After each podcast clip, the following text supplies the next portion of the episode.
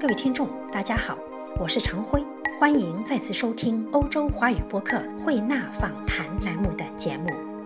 今年夏天，萨尔茨堡大教堂曾经有过一场不同寻常的合唱音乐会。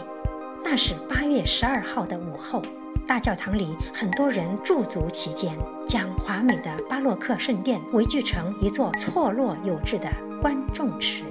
这些即兴观众面对一支合唱团，聆听着莫扎特的《圣体颂》、比贝尔的《圣母玛利亚》、科柴尔的《圣母经》等圣洁的天籁之音，其中许多人的表情都带着一种时空交错般的讶异。这不是一群亚洲年轻人在演唱吗？这些亚洲面孔来自何方？怎么能够用拉丁文、英文和德文等各种外语？完美演绎这样的弥撒圣歌，装有五部管风琴的萨尔茨堡大教堂是每年夏季萨尔茨堡国际音乐节的特别演出场所。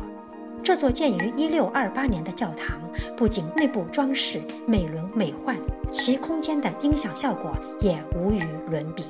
几个世纪以来，大教堂一直是拥有六百年历史的萨尔茨堡教堂音乐合唱团的传统演出场所。更是莫扎特当年的用武之地。莫扎特为这座教堂谱写过大量的圣颂作品，其中包括著名的复活节加冕弥撒和晚道中的赞颂主。当年轻的歌手们唱起加拿大犹太音乐人科恩著名的《哈利路亚》时，一位女士充满惊喜地说：“他们不就是先前在教堂前与那位街头乐手即兴合作的孩子们吗？”是的。演出前，这些来自深圳的孩子们在大教堂前的穹廊下，围着一位艺人的电吉他，随其旋律哼起了那首《哈利路亚》。和谐而神秘的歌声，让下雨绵绵、凉意袭人的教堂广场顿时流淌出一种温馨而奇妙的情绪。路人留步，侧耳聆听，脸上洋溢着一种陶醉，甚至有一些感动至泣。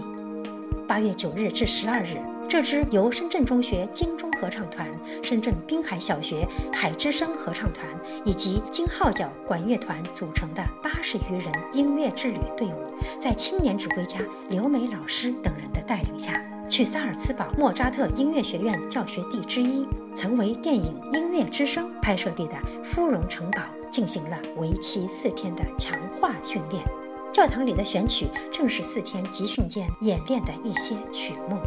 这次的几位培训师有布朗道尔教授，他是著名的维也纳童声合唱团指挥之一。他说，这些来自深圳的孩子们有着开朗活泼的性情和潜心好学的精神，他们的高水准起点更是让他喜出望外。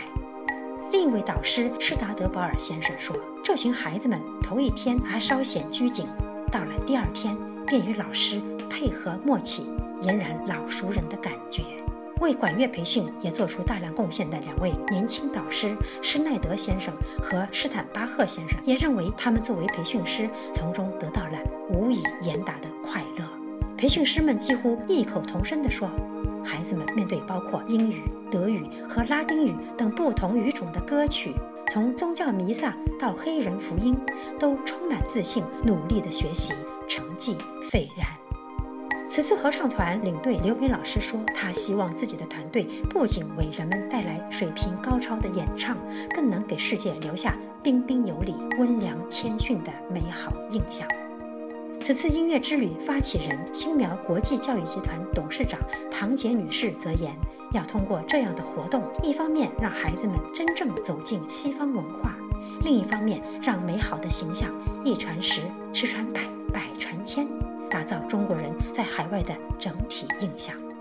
各位听众，请听主播对新苗国际教育集团董事长唐杰女士的采访。我们的公司做了很多年的就是艺术交流。那个时候的中国的发展，就是能不能够到国外去看一看，都是很不容易的。中国人好高骛远，喜欢那种高大上的东西，认为外国的月亮比中国圆。但是来到国外后，发现落差非常大，所以。我们从这么多年的从简单的文化艺术交流开始，现在过渡到我们在做叫环球移动课堂增益课程，什么增什么益？增加的增，增受益的益。哦，增益课对程，就是从留学开始的。每当我们的中国孩子踏上国外的土地的时候，都意味外国的月亮比中国圆，他的心里所有的东西，包括适应能力都非常差。所以我们希望通过我们真正增益课程，从这些名校、这些民团中开始，让他们真正的深入到留学生的生活。所以这次我们设计了来萨尔茨堡音乐学院学习，然后我们请了全一流的这些教授给孩子们从声乐的各个部分学训练，到每天我们自己坐大巴来上课，孩子们冒着雨打着伞走在留学的路上，让他知道真正的外国留学生活是什么样的。太好了。这就是我们希望我们更多的国人孩子能够受益，能够知道外国和中国的差别，了解、尊重欧洲文化，了解文化。好，这种增益课堂是您从二零零六年开始做的第一次吗？没有，我全部都在做。为什么我去过这么多国家？都是都有增益课堂。呃我在新加坡开设了科技课程，让小学生们感觉新加坡的科技是怎么上的，因为新加坡的环保啊，科技做的特别棒。第二，我在澳大利亚开展了环保课程。第三，我在香港开设了领袖素质训练课程，在台湾开展了国学课程，在萨尔茨堡现在开展了音乐课程。那么就说音乐课程好像是我有第九个课第一次对在萨尔茨堡首次实现了，对，自己满意吗？还是有一些遗憾？？没有什么遗憾，我觉得我们是第一次。那么以第一次还有一个过程，但嗯是我觉得我们的老师和孩子们，他们特别感动。他们彼此之间默契嘛？默契，因为他们刚来的时候，他对欧洲并不了解，嗯，因为他们感觉到哦，我们在中国我们已经很 number one 了，特别是这种这个团，哦、他们的老师也是从留学，他在柴可夫斯基音乐学院留学回来的，然后他来了以后，发现我们的每一个老师教法都是不一样的，原来欧洲有这么多东西。因为中国的教育很保守，它都是教材一级、二级、三级，然后中国的家长好高骛远，喜欢考级，喜欢比赛，喜欢拿金奖。但是真正的收益是什么？孩子们他们没有东西。而我们这里这次让孩子们真正的感受了外国的课堂是什么样的，外国的上学是怎么样的，对他将后的留学打定了一定的基础。一定是。哎，所以他们每天都在家长都在微信群里面看看我们的每一节课，他们都是说谢谢。你们一共有八十个孩子过来，对，那么其中有多少是呃管乐类的孩子？二十二个。二十二个，他们也在上课，有。针对性的上，三个有大师的大师班，大师班。嗯，隔隔壁是小学的管呃呃合唱，嗯，这间是大的，因为四十多个孩子合唱，嗯。呃，这边是我们的这个管乐管乐，那么呃，今天下午要在大教堂里面演出，呃，演出的曲目包括哪些？这个是由这个整个的我们维同的维也纳童声合唱总指挥和我们这个大教堂的音乐总监他们安排的曲目，就是这几天他们练习的。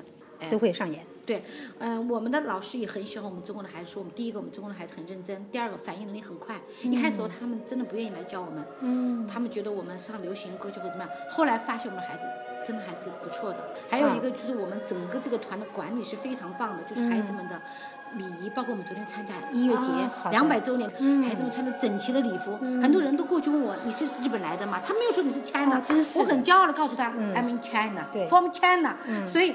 这些就是让我们中国人长脸，所以我们也是华人。我曾经在美国生活过，我们走到哪里都被挨打，走到哪里都认为我们中国人没有素质，大声说话的。但是我们这帮孩子做到了，我们认为我们这次的音乐之旅是不同于一般的夏令营，因为一般的夏令营或者怎么或者夏校就是地接社对着地接社，天天都是旅游买东西购物。这个是我刚才非常想问您的问题，因为音乐夏令营，您可能也知道，这么多年来的确有出现过问题的，所以大家对这个中国孩子来做音乐夏令营有一种担忧。对的那么这次呢，我现场感受的确与众不同，所以我也非常高兴。我您觉得以后还会继续这样子的类似的项目？因为这是我的事业，嗯我爱这个事业，我为这个事业倾注了我所有的这个心血。我设计每一个不同的课程，我走遍全球，在纽约，在卡内基，在林肯 Center，然后我现在来到萨尔堡。我不希望我们的国人走到哪里都说中国人的素质差，我希望我们把外国的精华学回去，包括我的老师。而且这次我们几个老师，我们四个老师，五个老师，甚至有一个还怀孕的，五个月的挺着大肚子来的，冒着被香港海关被查封，什么飞机上所有的问题我们都想到，但是我们买了高额的保险，我们为孩子买了三份保险，来到这里，然后我们老师们很认真，每一个老师没有一个人说去购物的，都在做笔记学。我们总共的老师一共是七个，呃，刘梅指挥，还有曲老师管生活老师是管这个团的。嗯那边有四个老师，六个，加上我们新苗了，我们嗯组织老师，加上我两个，就是八个老师。我问过那几个老师，我说你们原来来过吗？他们来过，来过维也纳。我说你干什么？就那个金色大厅嘛，就中国人租了一个场地，嗯然后演完以后，每天就是一二三一个茄子照个相就走了。他说，孩子们来了一趟，连欧洲什么都这个是不知道。很糟糕的事情。但是如果像我们这样子的学习，真正以学习微留学来的这种争议课程来的，我希望这种东西在全中国。据您了解，这样子的因为夏令营是不是还是属于首次？作为我们公司来讲是首次，嗯。但是我们的课程有九门课，我刚才讲了嘛，九门课来自于九个国家和城市，继续来啊。带着上海的呃小迎新，我们来到法国，在法国做过，嗯，那个是参加中国新年的演出。我的想法就是，咱们的国人不要以赢在起跑线嗯。上，不要来争第一、争比赛，拿金奖为目的，然后以做生意为目的，嗯。就是来做教育。我们是实实在在的来做教育，希望孩子们能够学到东西。我们在这里是学习五天嘛，演出，嗯然后我们到维也纳参观那个维童合唱团，啊，哎，参观活动还还要去参加那个呃音乐那个博物馆，就是维也纳的音乐博物馆。然后完了以后到慕尼黑，很高兴，祝福你们哈，希望谢公司，越做越好谢谢啊，你，谢谢你很高兴。就是要靠我们大家所有的人来推广，不是说光我们，我们每天，因为你知道，每天跟那些家长们在出行的，他们就要看我们孩子吃什么、住什么、吃什么酒店、住什么，每天都是为吃喝拉撒 在做，好像他的大脑仅限于就是吃喝拉撒这么事。